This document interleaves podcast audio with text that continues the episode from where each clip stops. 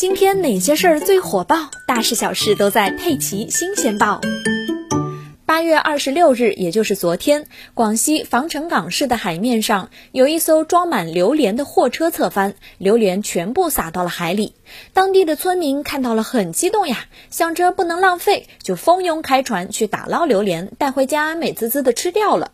谁知道啊？这些村民吃了打捞上来的榴莲之后，出现了群体性腹泻、腹痛、呕吐等疑似食物中毒的症状。幸好不是很严重，去医院治疗之后就没事儿了。小编记得前几天还跟大家说过啊，广西水口海关查获了一批十九吨的走私入境榴莲，因为来路不明，最终都被无害化销毁，做成有机肥了。十九吨榴莲呢，海关都不要了，更何况是漂浮在海面上的那几个榴莲呢？